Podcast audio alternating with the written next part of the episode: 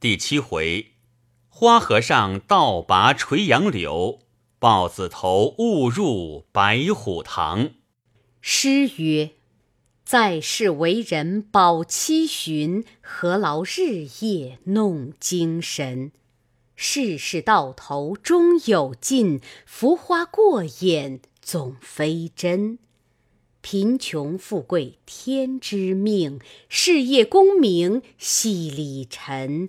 得便宜处休欢喜，远在儿孙近在身。”话说那酸枣门外三二十个泼皮破落户中间，有两个围头的，一个叫做过街老鼠张三，一个叫做青草蛇李四。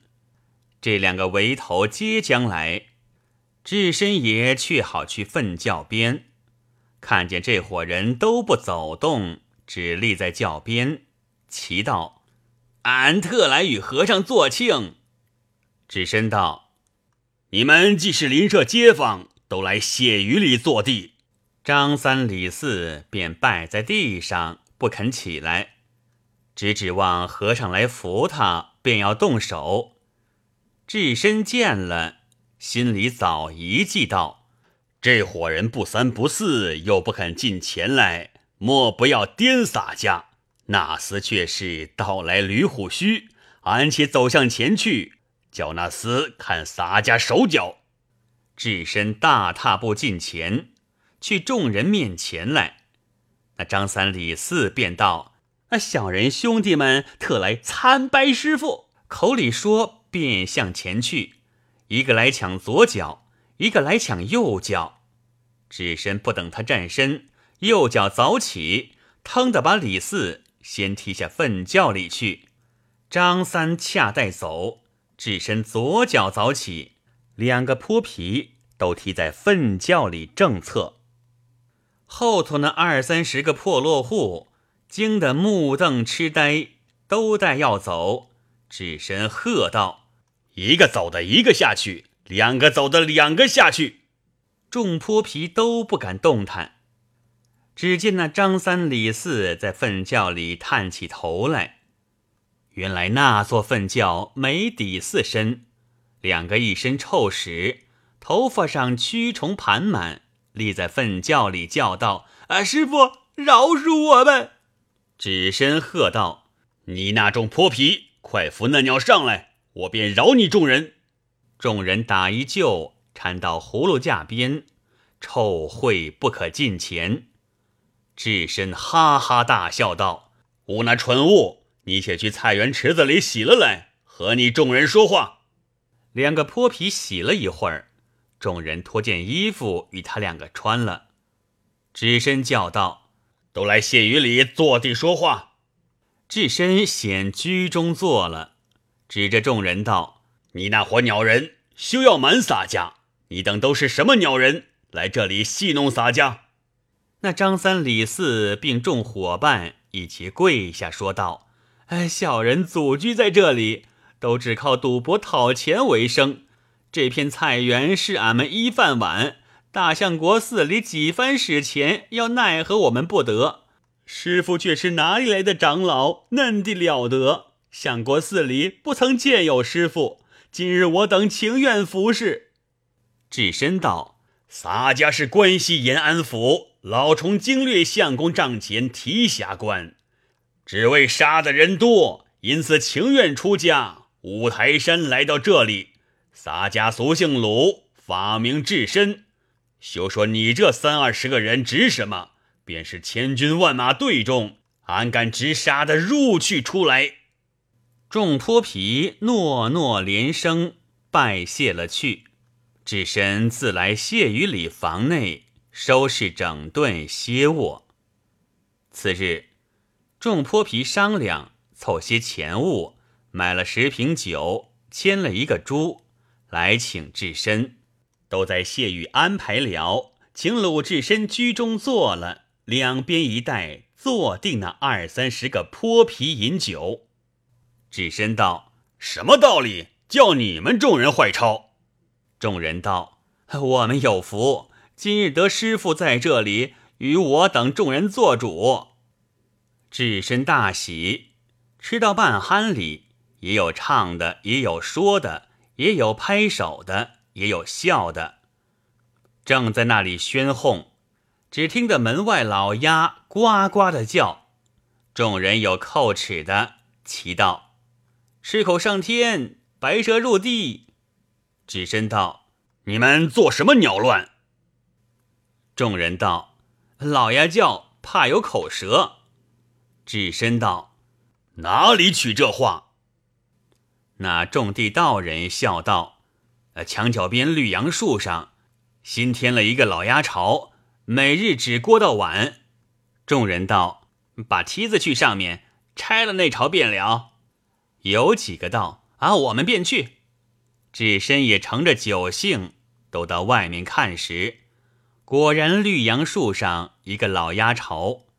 众人道。把梯子上去拆了，也得耳根清净。李四便道：“我与你盘上去，不要梯子。”智深向了一向，走到树前，把枝多脱了，用右手向下，把身倒绞着，却把左手把往上截，把腰指一抻，将那株绿杨树带根拔起。众泼皮见了。一齐拜倒在地，只叫师傅非是凡人，正是真罗汉，身体无千万斤气力，如何拔得起？智深道：“打甚鸟紧，明日都看洒家演武使器械。”众泼皮当晚各自散了。从明日为始，这二三十个破落户见智深扁扁的福，每日将酒肉。来请智深看他言无使权。过了数日，智深寻思道：“每日吃他们酒食多矣，洒家今日已安排些欢喜，叫道人去城中买了几班果子，沽了两三担酒，杀翻一口猪，一枪羊。那时正是三月尽，天气正热。”智深道。天色热，叫道人绿槐树下铺了炉席，请那许多泼皮团团坐定，大碗斟酒，大块切肉，叫众人吃得饱了，再取果子吃酒。又吃得正浓，众泼皮道：“这几日见师傅眼力，不曾见师傅加生器械，怎得师傅叫我们看一看也好？”智深道。说的是，自去房内取出混铁禅杖，头尾长五尺，重六十二斤。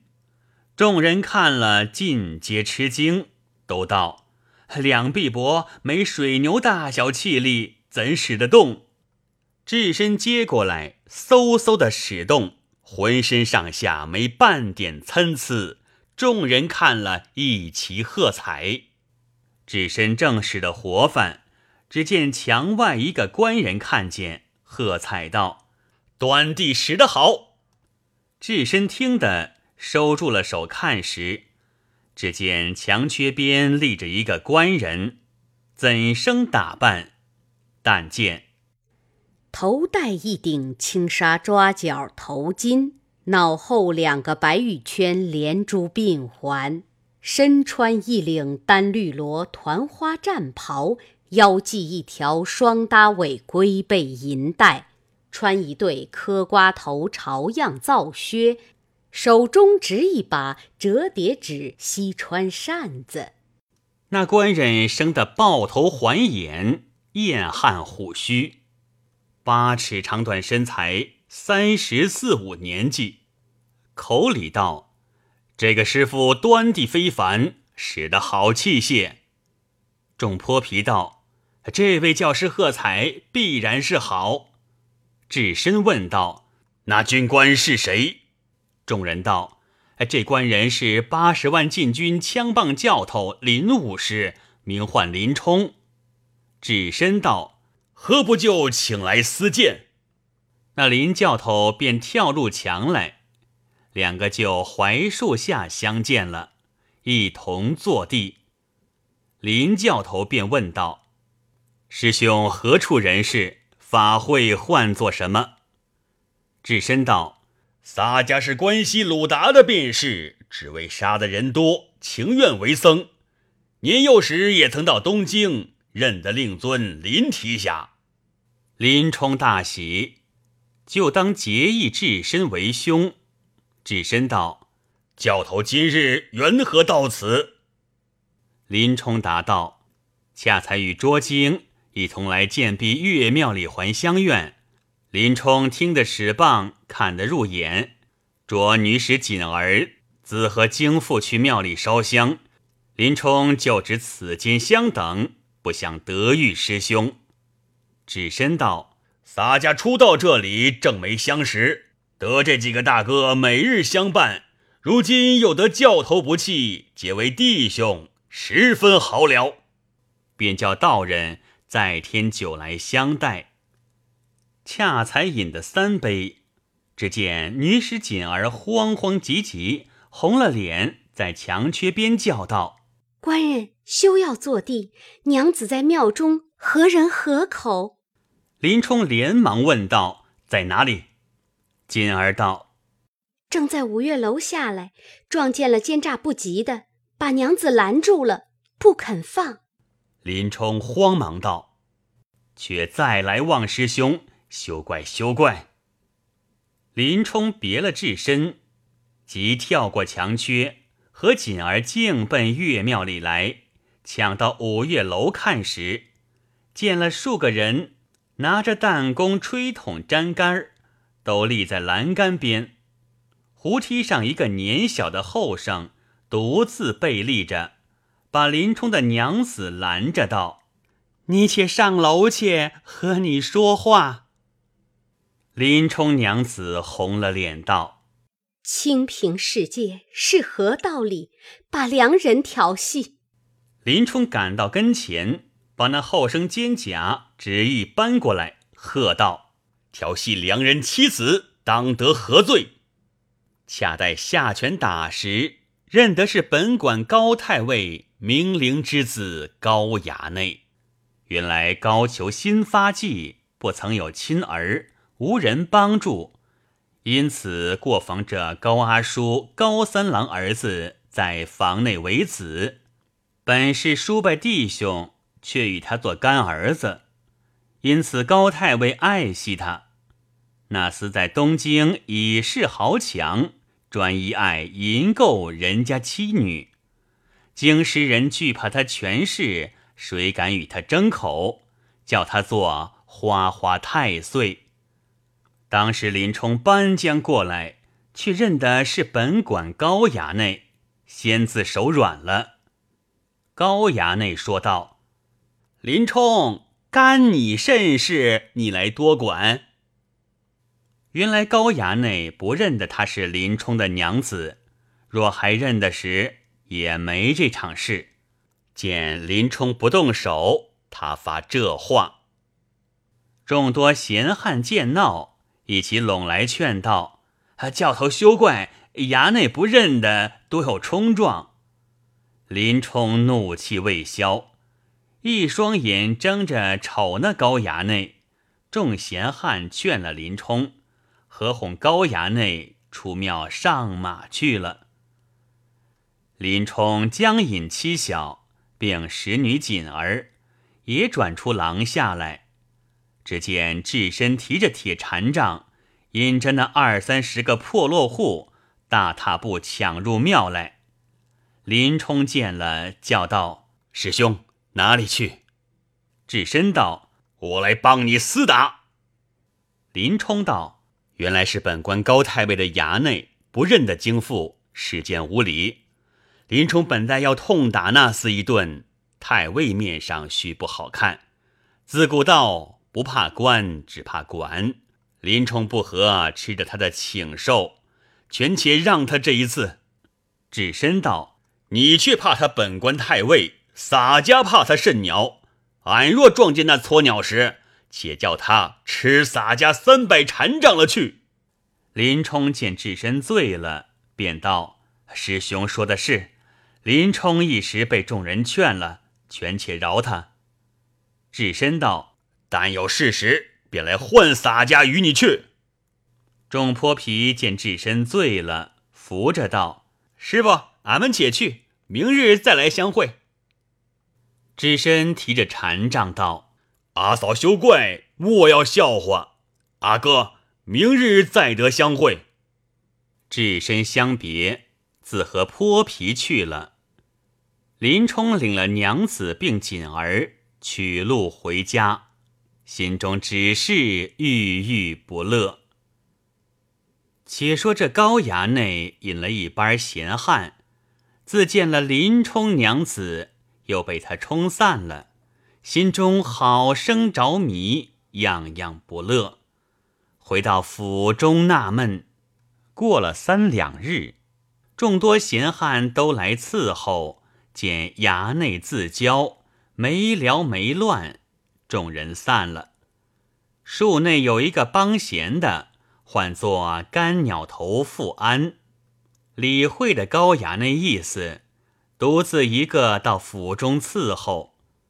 见衙内在书房中闲坐，那富安走近前去道。衙内近日面色清简，心中少乐，必然有件不悦之事。高衙内道：“你如何醒的？”富安道：“小子一猜便着。”衙内道：“你猜我心中甚是不乐？”富安道：“衙内是思想那双目的，这猜如何？”衙内笑道：“你猜的是，只没个道理得他。”富安道：“有何难哉？衙内怕林冲是个好汉，不敢欺他，这个无伤。他现在帐下听使唤，大请大受，怎敢误了太尉？轻则便赐配了他，重则害了他性命。小贤寻思有一计。”使衙内能够得他，高衙内听得便道：“自见了多少好女娘，不知怎的只爱他，心中着迷，郁郁不乐。你有甚见识能够踏实，我自重重的赏你。”富安道：“门下之心腹的陆虞后陆谦，他和林冲最好。”明日衙内躲在陆虞后楼上深阁，摆下些酒食，却叫陆谦去请林冲出来吃酒，叫他直去樊楼上深阁里吃酒。小贤便去他家，对林冲娘子说道：“你丈夫教头和陆谦吃酒，一时中气，闷倒在楼上，叫娘子快去看嘞。”转得他来到楼上。富人家水性，见了衙内这般风流人物，再着些甜话调和他，不由他不肯。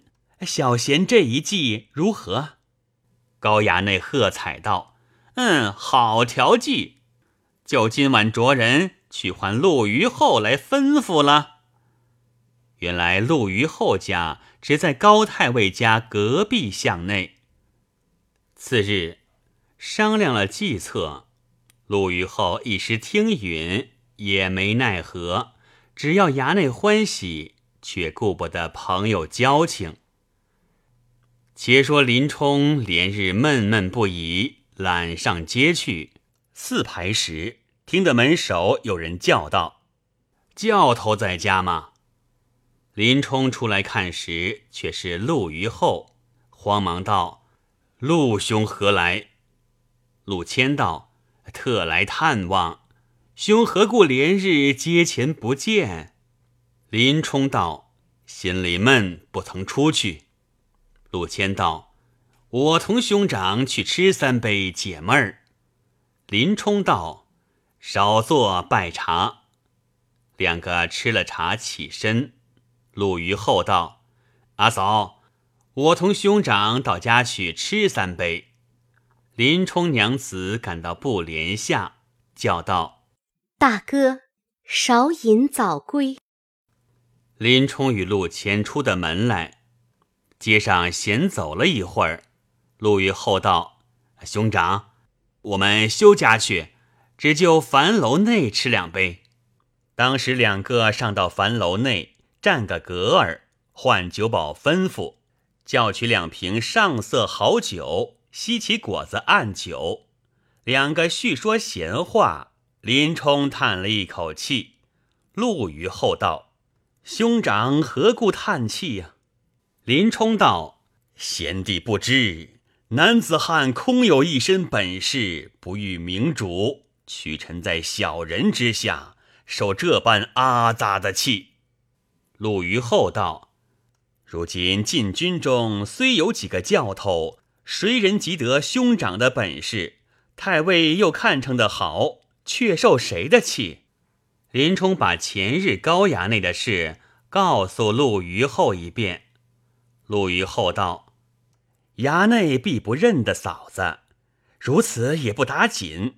兄长不必忍气。”只顾饮酒，林冲吃了八九杯酒，因要小姨起身道：“我去净了手来。”林冲下得楼来，出酒店门，投东小巷内去净了手，回转身出巷口，只见女使锦儿叫道：“官人，寻得我苦，却在这里。”林冲慌忙问道：“做什么？”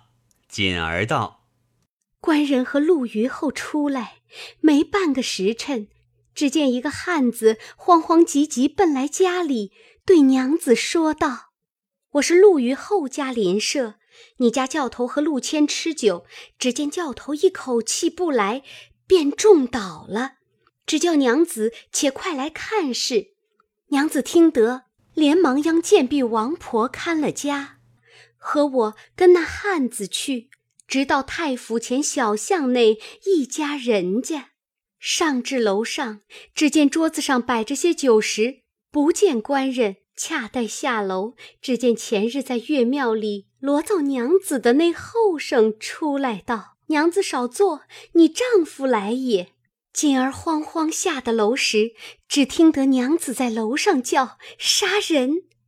因此，我一地里寻官人不见，正撞着卖药的张先生道：“我在樊楼前过，见教头和一个人入去吃酒，因此特奔到这里。官人快去！”林冲见说，吃了一惊，也不顾女使锦儿，三步做一步，跑到陆虞后家，抢到胡梯上，却关着楼门，只听得娘子叫道。清平世界，如何把我良人妻子关在这里？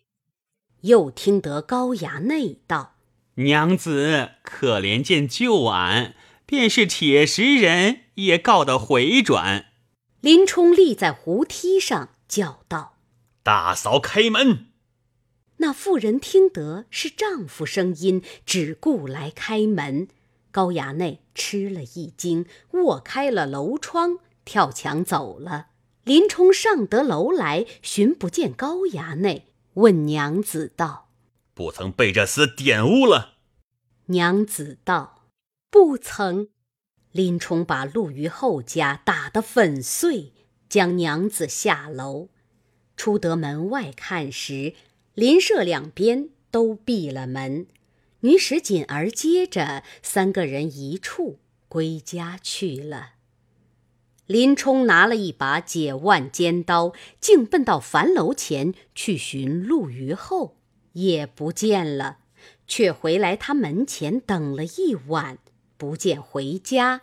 林冲自归，娘子劝道：“我又不曾被他骗了，你休得胡作。”林冲道：“颇奈这陆谦畜生，我和你如兄若弟，你也来骗我。”只怕不撞见高衙内，也照管着他头面。娘子苦劝，哪里肯放他出门？陆虞后只躲在太尉府内，亦不敢回家。林冲一连等了三日，并不见面。府前人见林冲面色不好，谁敢问他？第四日饭时候，鲁智深竟寻到林冲家相探。问道：“教头如何连日不见面？”林冲答道：“小弟少冗，不曾探的师兄。急忙到我寒舍，本当草酌三杯，怎奈一时不能周备。且和师兄一同上街闲玩一遭，试孤两盏，如何？”智深道：“最好。”两个同上街来，吃了一日酒，又约明日相会。自此每日与智深上街吃酒，把这件事都放慢了。且说高衙内自从那日在陆虞后家楼上吃了那惊，跳墙脱走，不敢对太尉说知，因此在府中卧病。陆虞后和富安两个。来府里望衙内，见他容颜不好，精神憔悴。陆谦道：“衙内何故如此精神少乐？”衙内道：“实不瞒你们说，我为林冲老婆两次不能够得他，又吃他那一惊，这病越添的重了。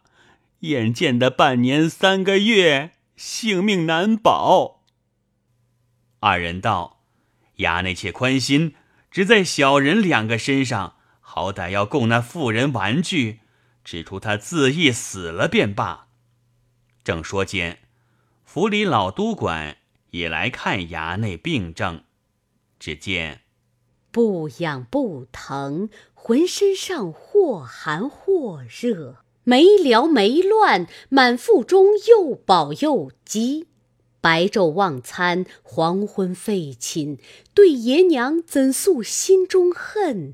见相识难遮脸上羞，凄迫悠悠，等候鬼门关上去，三魂荡荡，安排横死暗中来。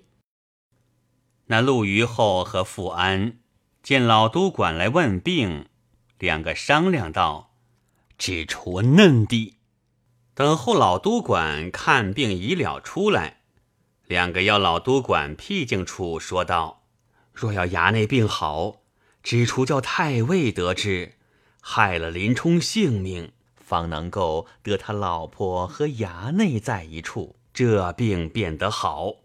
若不如此，一定送了衙内性命。”老督管道：“这个容易。”老汉今晚便禀太尉得知。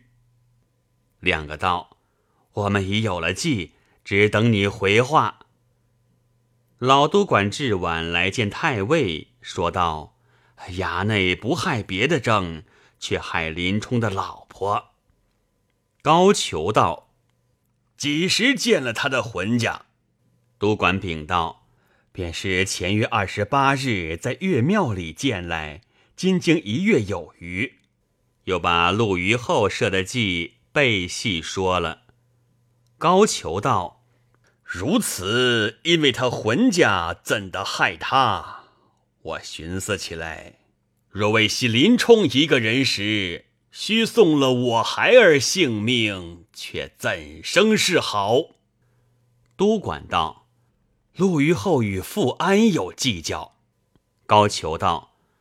既是如此，叫唤二人来商议。老督管随即唤陆谦、富安入到堂里，唱了惹。高俅问道：“我这小衙内的事，你两个有甚计较？就得我孩儿好了时，我自抬举你二人。”陆虞后向前禀道：“恩相在上，知出如此如此，使得。”高俅见说了，喝彩道：“好计！你两个明日便与我行，不在话下。再说林冲每日和智深吃酒，把这件事不记心了。那一日，两个同行到岳武方巷口，见一条大汉，头戴一顶抓脚头巾，穿一领旧战袍。手里拿着一口宝刀，插着个草标，立在街上，口里自言自语说道：“不遇使者，屈臣了我这口宝刀。”林冲也不理会，只顾和智深说着话走，那汉又跟在背后道：“好口宝刀，可惜不遇使者。”林冲只顾和智深走着，说的入港。那汉又在背后说道：“偌大一个东京，没一个识得军器的。”林冲听得说，回过头来，那汉嗖的把那口刀撤将出来，明晃晃的夺人眼目。林冲何当有事，猛可的道：“将来看。”那汉递将过来。林冲接在手内，同智深看了，但见清光夺目，冷气侵人。远看如玉照春冰，近看似琼台瑞雪。花纹密布，鬼神见后心惊。气象纵横，兼当玉石胆裂。太阿巨阙应难比。干将莫邪一等闲。当时林冲看了，吃了一惊，失口道：“好刀，你要卖几钱？”那汉道：“所价三千贯，实价二千贯。”林冲道：“值是值二千贯，只没个实主。你若一千贯肯食，我买你的。”那汉道。我即要些钱使，你若端地要食，饶你五百贯，实要一千五百贯。林冲道：“只是一千贯，我便买了。”那汉叹口气道：“金子做生铁卖了，罢罢，一文也不要少了我的。”林冲道：“跟我来家中取钱还你。”回身却与智深道。师兄且在茶房里少待，小弟便来。智深道：“洒家且回去，明日再相见。”林冲别了智深，自引了卖刀的那汉去家去取钱与他，将银子折算价贯，准还与他。就问那汉道：“你这口刀哪里得来？”那汉道：“小人祖上留下。”因为家道消乏，没奈何，将出来卖了。林冲道：“你祖上是谁？”那汉道：“若说时，辱没杀人。”林冲再也不问。那汉得了银两，自去了。林冲把这口刀翻来覆去看了一会儿，喝彩道：“端地好把刀！高太尉府中有一口宝刀。”胡乱不肯叫人看，我几番借看也不肯将出来。今日我也买了这口好刀，慢慢和他比试。林冲当晚不落手看了一晚，夜间挂在壁上，未等天明，又去看那刀。次日四排时分，只听得门首有两个程局叫道：“林教头，太尉君旨。”到你买一口好刀，就叫你将去比看。太尉在府里专等。林冲听得，说道：“又是什么多口的报知了？”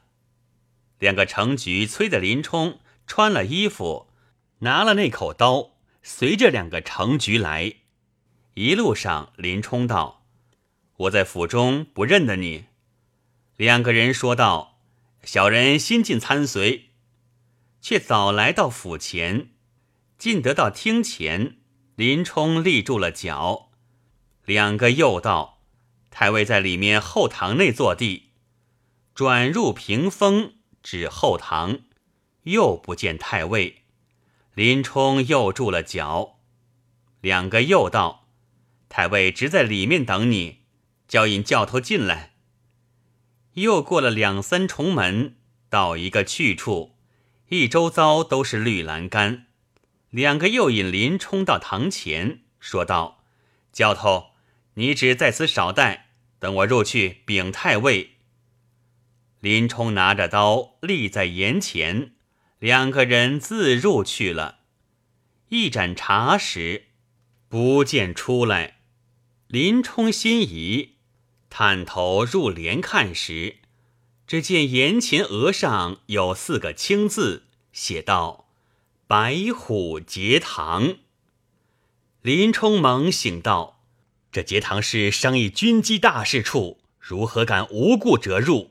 不是礼。”急待回身，只听得靴履响，脚步鸣，一个人从外面入来。林冲看时，不是别人。却是本馆高太尉。林冲见了，执刀向前生惹。太尉喝道：“林冲，你又无呼唤，安敢折入白虎节堂？你知法度否？你手里拿着刀，莫非来刺杀下官？有人对我说，你两三日前拿刀在府前伺候，必有歹心。”林冲躬身禀道。恩相，恰才蒙两个程局呼唤林冲，将刀来比看。太尉喝道：“程局在哪里？”林冲道：“恩相，他两个已投堂里去了。”太尉道：“胡说！什么成局敢进我府堂里去？左右，与我拿下这厮！”说犹未了，旁边耳房里走出二十余人，把林冲横推倒夜。恰似造雕追紫燕，浑如猛虎啖羊羔。高太尉大怒道：“你既是禁军教头，法度也还不知道，因何手执利刃，故入节堂，欲杀本官？”